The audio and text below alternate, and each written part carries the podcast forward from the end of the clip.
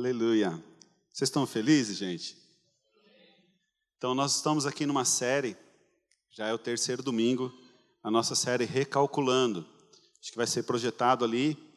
E hoje a nossa é, ministração vai estar relacionado à nossa missão. Interessante que quando nós falamos que nós íamos fazer essa série Recalculando, é, eu me recordo que alguns anos atrás, eu não sei dizer, precisar quanto tempo era, quanto tempo faz, que eu tive que comprar um GPS. Nossa, mas quando eu tive que comprar aquele GPS, eu me senti o tal, né? Eu me recordo que quem já teve aquele GPS mais antigo vai, talvez vai entender o que eu vou falar aqui. Aí eu falei, vamos ver se esse negócio funciona mesmo. Aí eu coloquei um determinado lugar e fui através do GPS para ver se ele me enviava realmente no lugar onde estava ali marcado. E às vezes eu procurava errar o caminho. E aquele GPS antigo, eu tenho ele até hoje. Quando você errava o caminho, ele falava o quê? Recalculando a rota. Em 100 metros, vire à esquerda, ou em 100 metros, vire à direita. Então era uma coisa assim muito bacana. Hoje nós temos os recursos nos celulares, e quem inventou o GPS, com certeza, não deve ter progredido muito, porque raramente a gente vê alguém usando o GPS.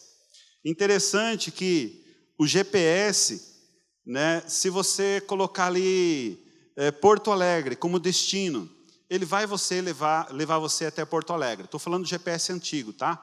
Esse GPS novo que a gente olha aí no, no, no celular hoje também vai te levar. Mas eu vou falar para vocês aqui sobre aquele GPS antigo. Então, se nós colocávamos lá para ir para Porto Alegre, que é sul, e você começa a arrumar aqui para a Amazônia, que é norte.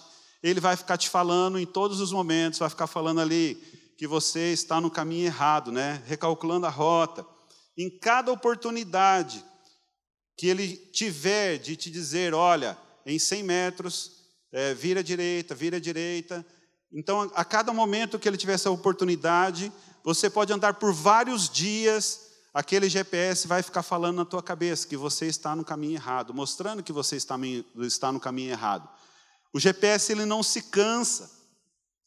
Eu me recordo que uma vez eu emprestei esse meu GPS para uma pessoa e o GPS falou assim, olha, 500 metros, vire à direita. Aí ele começou a falar com o GPS. Não, não é, não, você está errado. Começou a discutir com o GPS.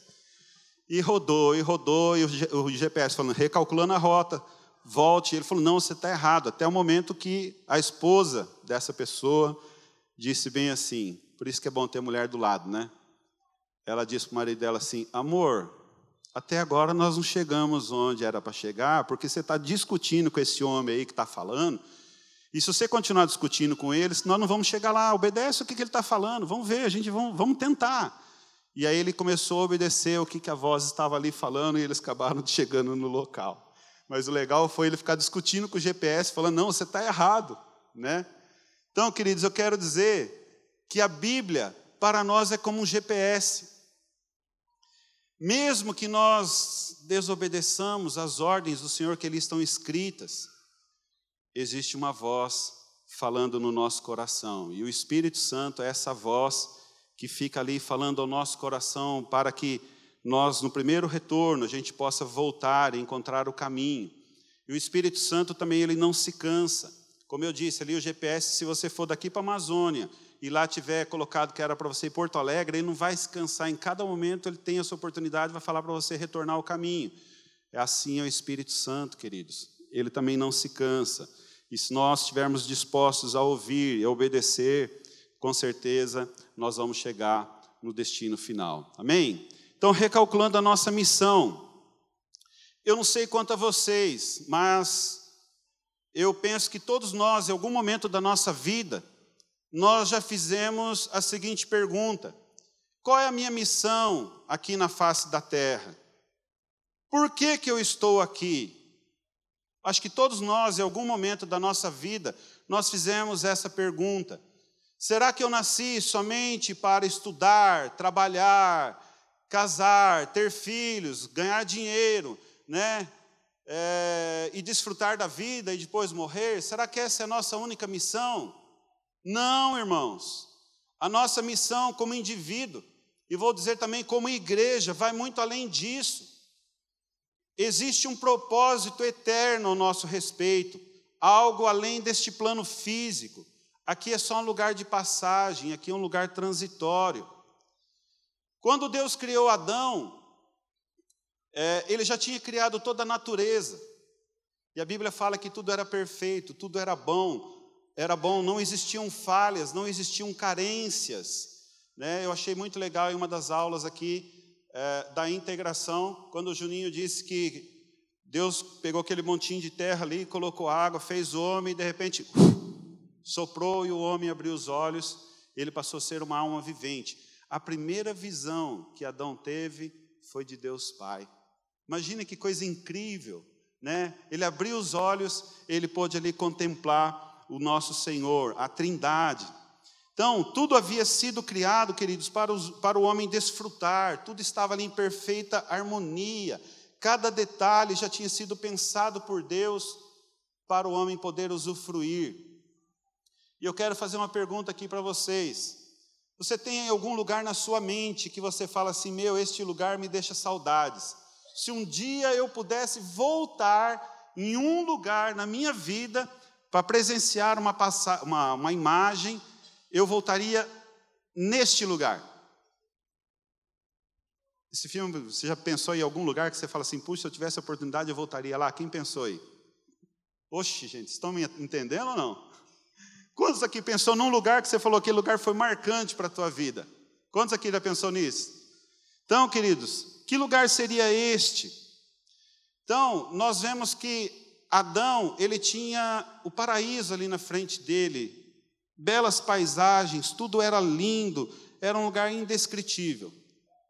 Mas não existia nada em toda a criação, nada que fosse mais prazeroso, nada que substituísse a companhia do Senhor na viração do dia. Era aquele momento, creio eu, o mais aguardado por Adão que era o momento da presença do Senhor. E aí nós vemos o que o pecado fez, o estrago que o pecado fez. Aí houve separação entre homem e Deus. Então, ali, antes do Éden, era Deus buscando o homem todos os dias. E depois do pecado, nós vemos o homem buscando a Deus. Só que nós temos uma promessa de restauração. Nós temos uma promessa que este plano original de Deus em favor de todos os seus filhos a promessa de um dia de nós estarmos novamente com o nosso Criador e com o nosso Salvador Jesus, onde nós viveremos eternamente. Nós temos essa promessa como filhos, como igreja. E este desejo, queridos, de Deus, de um dia estarmos juntos, conforme era o plano original, não é somente para nós que estamos aqui. Não é para esse grupo seleto de pessoas. Hoje, existem muitas pessoas que estão nas trevas, perdidos, iludidos com este mundo, que também precisam da mesma oportunidade que nós, que é conhecer a Jesus. Jesus veio ao mundo, ele pagou um alto preço, preço de sangue, para que todos nós tivéssemos acesso a Deus. Mateus 4,16 diz lá bem assim: o povo que jazia em trevas viu uma grande luz. Estou usando aqui a Almeida Revista, é, e atualizada. Então, o povo que estava sentado em trevas viu uma grande luz. Sim, aos que estavam sentados na região da sombra da morte, a estes a luz raiou. Eu acho muito bacana também a tradução da nova versão, a nova, a nova versão transformadora, que diz bem assim: O povo que vivia na escuridão viu uma grande luz, e sobre os que viviam na terra, onde a sombra da morte, onde a morte lançava a sua sombra, uma luz brilhou. Então, queridos, nós vemos o que? Que hoje não somente hoje, desde que o pecado entrou no mundo, a escuridão entrou. Eu não sei aqui não sendo saudosista, mas tinha uma música do Marcos Witt, que fez muito sucesso naquela época, que dizia assim: acende uma luz, deixa ela brilhar, a luz de Jesus que brilha em todo lugar. Quantos lembram dessa música? Lá diz que essa, essa luz não, não se pode esconder, não se pode calar. Na realidade, queridos, a grande missão ou comissão a todos nós, como indivíduos e como igreja, está registrado ali em Mateus capítulo 28, versículo 19, que diz bem assim: Ide, portanto, fazei discípulo de todas as nações, batizando-os em nome do Pai, do Filho e do Espírito Santo, ensinando-os a guardar todas as coisas que vos tenho ordenado. Eis que estou convosco todos os dias até a consumação do século. Marcos 16, 15 também diz: Ide por todo o mundo, pregai o evangelho a toda criatura. Então, queridos, pregar o evangelho é anunciar as boas novas da salvação. Pregar o evangelho é anunciar o perdão de Deus para toda a humanidade. Pregar o evangelho não é anunciar riquezas. Pregar o evangelho não é dizer que não vai ter mais problemas, ausência de problemas. Pregar o evangelho não é dizer que as necessidades materiais do homem, elas têm um foco principal. Pregar o evangelho é dizer que todos pecaram e todos carecem da glória de Deus. É anunciar que um dia Jesus voltará e reinará eternamente com os seus escolhidos.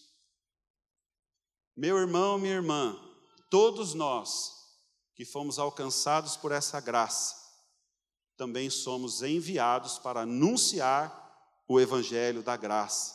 Nós devemos ser propagadores de que existe uma luz no meio da escuridão, e Jesus nos deu essa comissão.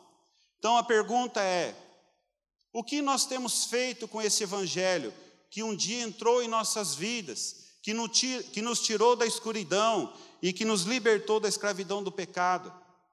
O que, nós temos feito, irmãos?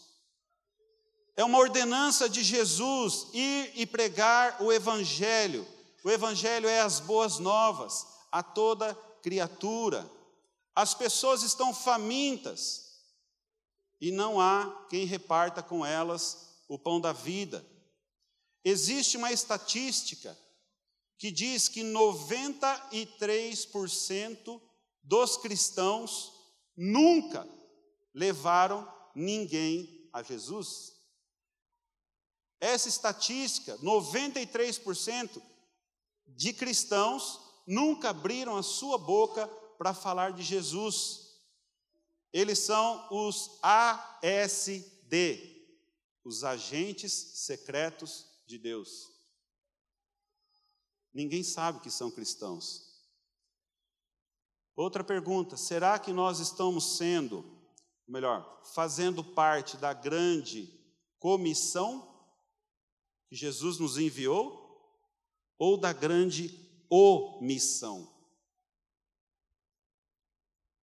Jesus fez o papel de missionário ele anunciou o reino de Deus. Mateus 9:35 diz assim: E percorria Jesus todas as cidades e aldeias, ensinando nas sinagogas, pregando o evangelho do reino, curando toda sorte de doenças e enfermidades.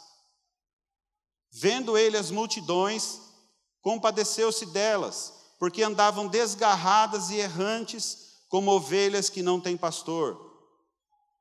Então disse a seus discípulos: Na verdade, a seara é grande, mas os trabalhadores são poucos.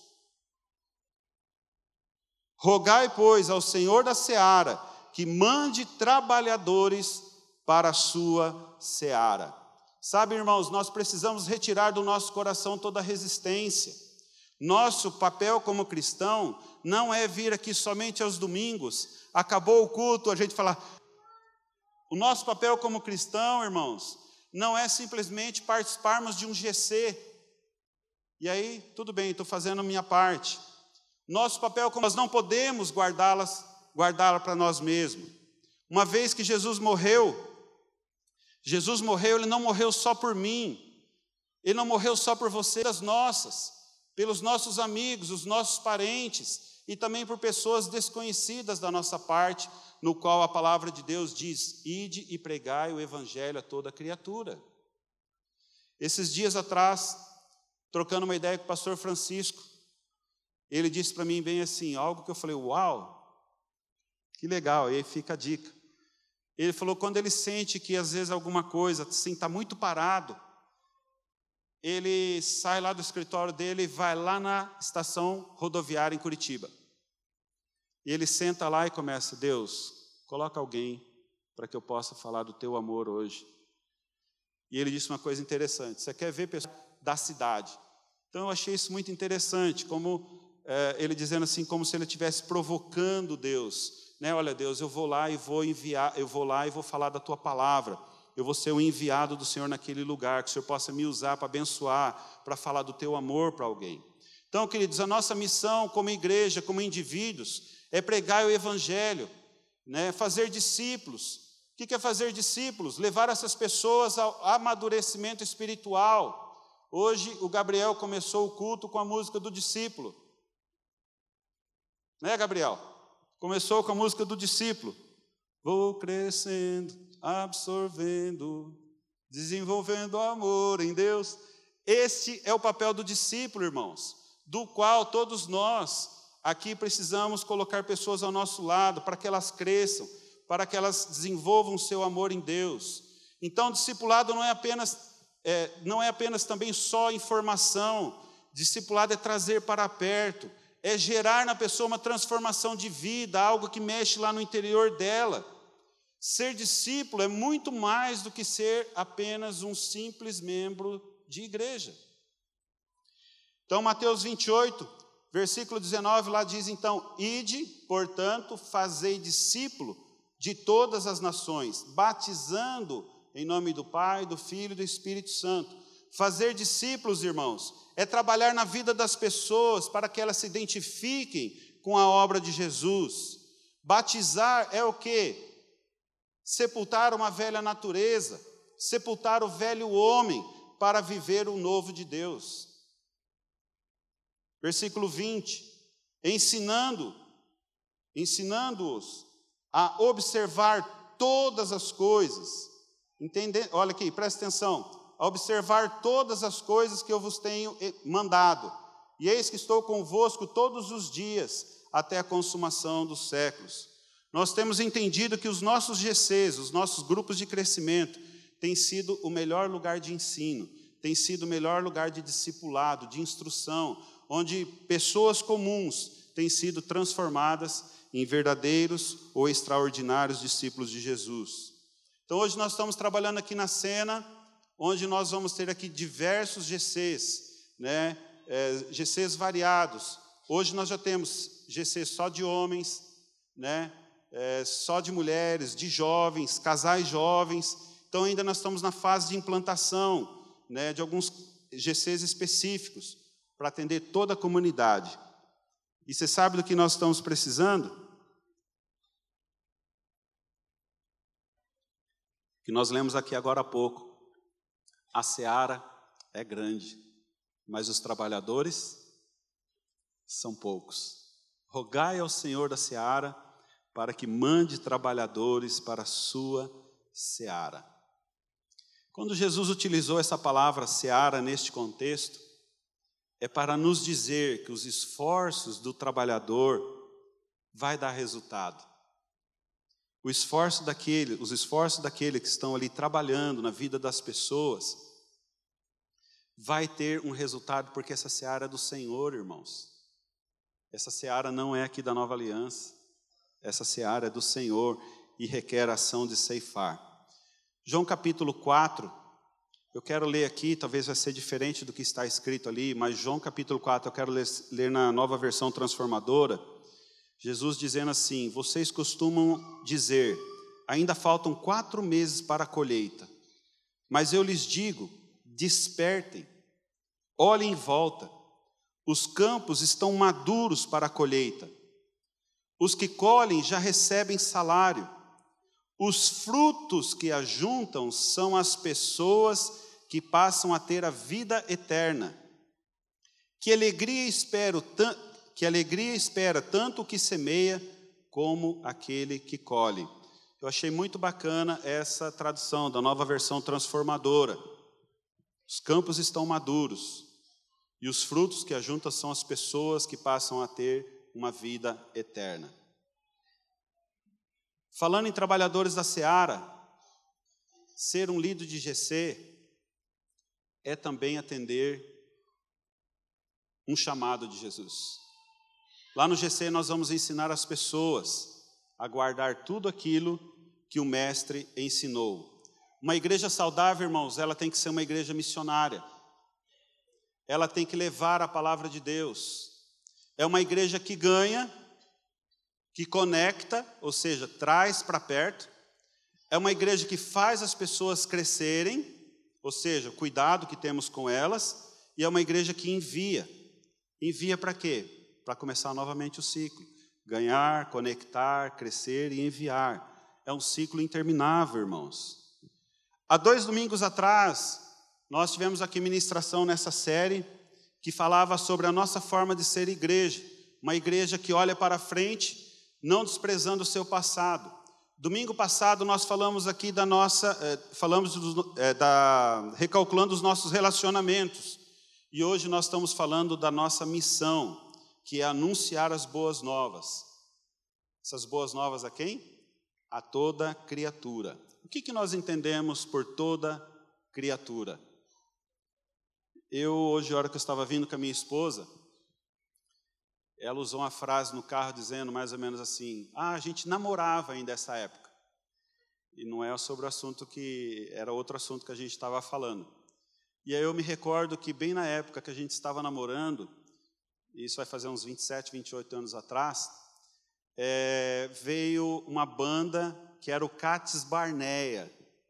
Quantos lembram aqui do Cates Barneia? Talvez alguns aqui não tinham nem nascido, né? Naquela época. E eles vieram em Arapongas. Na época eles eram uma banda assim bem diferente, né?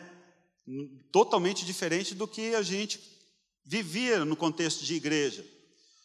E eu me recordo que nós fomos até Arapongas, e lá em Arapongas nós vimos aqueles caras cabeludos, com aquelas guitarras, com a roupa bem diferente da nossa, a gente lá todo engomadinho, né? Mas por incrível que pareça, eu saí de lá aquele dia com uma percepção muito legal. Apesar deles serem tão diferentes, e naquela época, se falasse para um grupo daquele tocar no palco da nossa igreja, com certeza não seria aceito. Mas eu entendi o que? eles eram uma banda específica para ganhar um povo específico. Então você olhava aqueles mano, né? Vou falar que lá naquele dia, além de eu minha esposa, não lembro mais quem estava, acho que a Márcia Bovo estava naquele dia também, né? Além dos mano, tinha só nós três, nós quatro lá, porque o restante era só aquelas pessoas que eles chamavam de mano. Mas o que acontece? Era um povo, era uma banda que estava ali caracterizada, com música específica para ganhar aquele povo.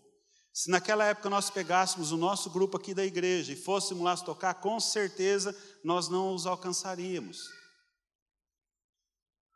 Estou me fazendo entender, gente? Estou mesmo ou não? Então, queridos, nós precisamos, como igreja, passar por uma grande atualização. Presta atenção comigo, fazer igual o Leandro Vieira, né? Nós, como igreja, precisamos passar por uma grande atualização. Não se trata de modernismo, irmãos. Não se trata de trazer o mundo para dentro da igreja. Se trata de ganhar e alcançar pessoas. Esses tempos atrás, nós fomos numa, numa MFI, que é um congresso de pastores, e lá um dos pastores americanos, ele disse uma coisa que eu achei muito interessante e a gente entende que ele era um pastor bem tradicional. Aí um dia ele reuniu a equipe de jovens dele e falou: Olha, é o seguinte, eu vou deixar na mão de vocês, para vocês conduzirem daqui para frente os cultos de jovens, como vocês querem fazer. Eu só peço uma coisa, eu só não quero que vocês pequem. É proibido pecar. É proibido desagradar a Deus. Mas o que for possível vocês fazerem para vocês ganharem as pessoas está liberado. Se precisar pintar as paredes, pode pintar. Se vocês quiserem virar a igreja para lá, podem virar, só não pode pecar. Diz que foi o maior crescimento que a igreja dele teve, porque os jovens fizeram uma atualização, não somente no ritual do culto, como na própria igreja. E nós vemos também, irmão, irmãos, que o apóstolo Paulo, em alguns lugares na Bíblia, ele quebrou a tradição judaica, mas tudo isso com o propósito de ganhar pessoas. Lá em 2 Coríntios, capítulo, 1 Coríntios, capítulo 9, versículo 20, lá ele diz assim: que eu me fiz de judeus, me, é, me fiz de judeu para ganhar os judeus, é, fiz-me como aquele que, serve, é, que segue a lei judaica, a fim de ganhar, ganhar aqueles que servem também a lei judaica. Me fiz de fraco para ganhar os fracos. E o que, que ele estava dizendo ali? Eu fiz de tudo para ganhar essas pessoas, para estar no meio delas, no convívio delas. E o versículo 23 eu acho muito interessante. Faço tudo isso para espalhar as boas novas e participar das suas bênçãos. Então, irmãos, nós entendemos que quando nós falamos em quebrar, às vezes, tradição, nós não estamos falando aqui de quebrar princípios bíblicos. Princípios bíblicos nós entendemos que são inquestionáveis, são intocáveis. E nós temos que estar abertos ao novo que Deus quer derramar. Precisamos lançar velhos conceitos fora. Eclesiastes 1:4 diz que geração vai e geração vem, e a terra permanece para sempre. Uma geração fala de uso e costumes. Os usos e costumes, eles vêm e também vão.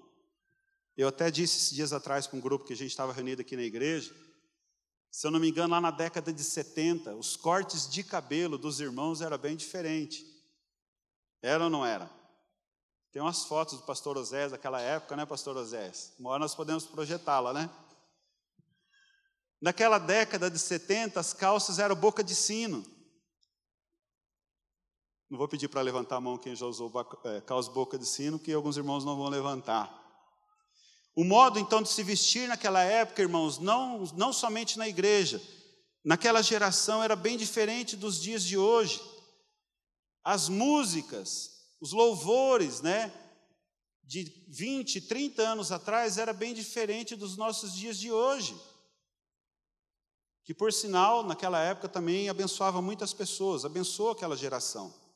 Mas se nós hoje tivéssemos aqui usando as mesmas roupas que nós usávamos lá na década de 70, de 80, cantando as mesmas músicas, é provável que a maioria dos irmãos não estariam aqui, estariam em outros lugares. Verdade ou não é? Então nós vemos que o mundo está em constante mudança, o mundo está em evolução. Uma coisa não mudou: o diabo querendo matar, roubar e destruir. Outra coisa também não mudou: o Senhor Jesus o Espírito Santo trabalhando na vida das pessoas para tirá-los dessa escravidão imposta pelo mundo, pelo Satanás. Quantos aqui nessa noite estão abertos ao novo de Deus? Você está aberto ao novo de Deus mesmo, meu irmão? Vou colocar um versículo aqui agora que eu acho muito importante. Que Deus nos dê graça, que eu possa repartir com os irmãos com toda a propriedade que esse texto ministrou ao meu coração. Mateus 9, 17.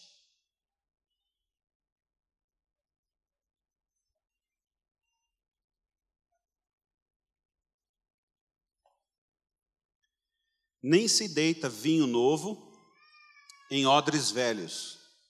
Do contrário, se rebentam, derrama-se o vinho e os odres se perdem.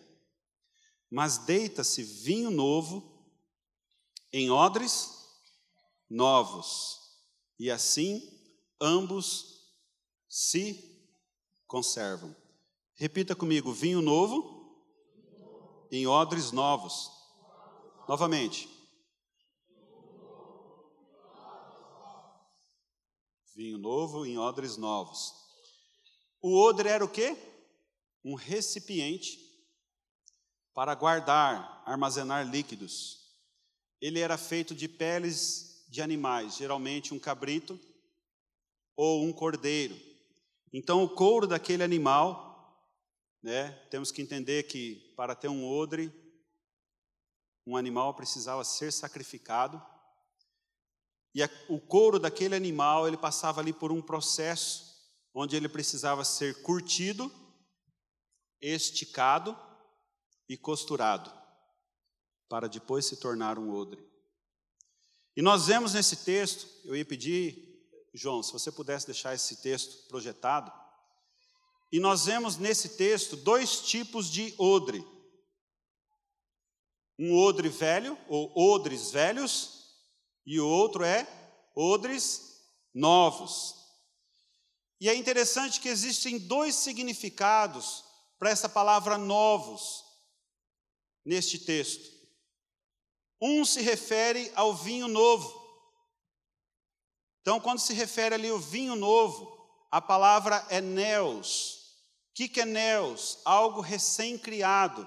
Ou seja, vinho novo, neos, ou seja, um vinho recém-produzido. Mas quando se refere o odre novo, se refere a odres novos, a palavra ali no original, o termo grego é usado é kainos, não é neos, é kainos. E o que é kainos? Kainos é um odre que foi renovado, é um odre que foi restaurado. Vinho neos em odres kainos, vinho novo, neos, em odres novos, cainos. Então, cainos o que, que era? era um odre que já havia sido utilizado às vezes, já havia sido utilizado várias vezes, porém eles eram renovados. Se fosse um odre que estava sendo usado pela primeira vez, seria um odre Nels. Qual era o papel do odre? O odre então era um recipiente onde o suco da uva, que estava ali num, num, num processo de fermentação para se tornar vinho, ele era colocado dentro do odre para chegar até o ponto ideal da maturação, e ali ele era armazenado e depois consumido. Por isso o texto diz: não se põe o vinho novo, aquele vinho que está sendo, que está no processo de, de fermentação, esse vinho não é colocado em odres velhos. Por quê? Quando era colocado no odre velho, aquela fermentação que iria ia acontecer ali dentro daquele odre, ele arrebentaria o odre velho. E como diz o texto, é, não perderia somente o odre, mas também como o vinho que estava ali depositado. Mas quando o texto diz que coloca o vinho novo, néus, em odres novos, canos, cainos, aquele odre que já havia sido usado muitas vezes, porém renovado, como renovado? Como esse, esse odre ele era renovado? Era bem provável, irmãos, que quando um odre era esvaziado, pela ação do tempo, aquele odre, quando ele era esvaziado, com a ação do tempo, ele ficava ressecado, ele ficava endurecido. Então, para ele ser útil novamente, ele tinha que passar por dois processos. Então, aquele odre que já havia sido muito usado, ele tinha, no processo de restauração, de renovação, ele tinha que passar por dois processos. O primeiro, pegava ele e colocava ele dentro da água. Ele era imergido na água. E esse processo de imersão, ele tinha finalidade de hidratar aquele odre. Aquele odre, então, ali na água, ele era amaciado, livre de toda dureza. E após ele ficar imerso na água, onde a sua estrutura era renovada, Aí vai para a segunda parte. Aquele odre, ele era untado com óleo. Por que o óleo? Para que não houvesse nenhum tipo de vazamento ou mesmo evaporação. Então, só após este processo, eles pegavam aquele odre e aí ele falava assim: bom, foi imergido na água, a sua estrutura está bem, é, a, sua, a sua estrutura está boa. Eles passavam óleo e aí eles poderiam usar novamente aquele odre. Estão me entendendo? Sabe, queridos, esse odre tem tudo a ver com nós aqui nessa noite. Quantos odres nós temos aqui? Queridos, odre é aquilo que está aqui dentro. E Deus quer colocar vinho novo dentro de nós. Deus quer colocar algo novo no nosso coração, meus irmãos. E um dos significados de vinho na Bíblia está relacionado à alegria. Ou seja, então, quando acabava o vinho daquele odre, até chegar à próxima safra, às vezes aquele odre ficava ali num canto, e naquele canto ele ficava duro, ele ressecava, né? ou seja, o vinho tinha acabado, a alegria que estava lá dentro tinha ido embora, ele endurecia e murchava. E para preencher aquele vazio, para quebrar toda aquela dureza, ele era imerso na água. Irmãos, nós não podemos nos encontrar vazios. Nós não podemos nos encontrar duros, ressecados.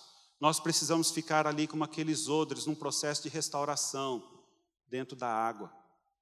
Nós entendemos que a água, no contexto bíblico, ela fala da palavra de Deus. Nós precisamos estar constantemente mergulhados na palavra de Deus, para que nós não ficamos duros, para que nós não ficamos ressecados. E a segundo processo, como eu disse, ele era untado com óleo, e o óleo na Bíblia fala sobre o Espírito Santo. Interessante que uma irmã veio dizer aqui para a gente que durante o louvor Deus falou com ela, Ezequiel 47. Eu falei, uau, tem tudo a ver com o que nós estamos falando hoje. Ezequiel 47 fala sobre o rio de Deus. E ela falando, dizendo, dizendo assim que o rio de Deus estava sobre este lugar. Irmãos, nós entendemos que Deus quer nos vivificar, Eu, nós estamos entendendo que Deus quer colocar algo dentro de nós, algo novo, e para que esse novo venha, nós precisamos lançar fora o velho. Nós precisamos dar vazão ao novo, aquilo que Deus quer fazer no nosso meio, queridos.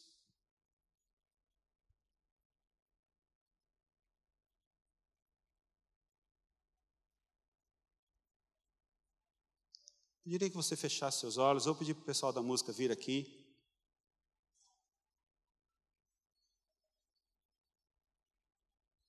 Não se coloca o vinho novo em odres velhos, mas o vinho novo é colocado em odres que foram restaurados, odres que foram renovados. E eu creio, irmãos, que Deus tem algo a fazer na nossa igreja.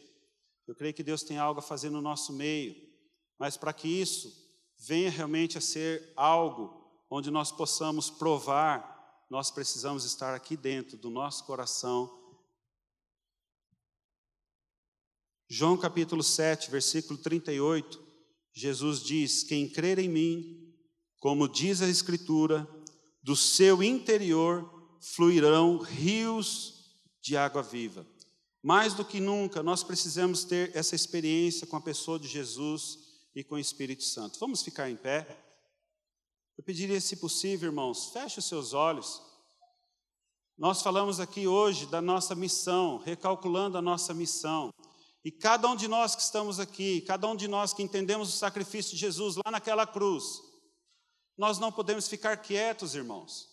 Nós não, não, não podemos ficar calmos Deus tem algo a fazer, mas nós temos que ser despertados. E esse novo de Deus está sobre este lugar. Só cabe a nós abrirmos, só cabe a nós abrirmos o nosso coração e deixar Ele falar. Por favor, feche seus olhos. Nós vamos deixar o Espírito Santo falar no nosso coração, amém?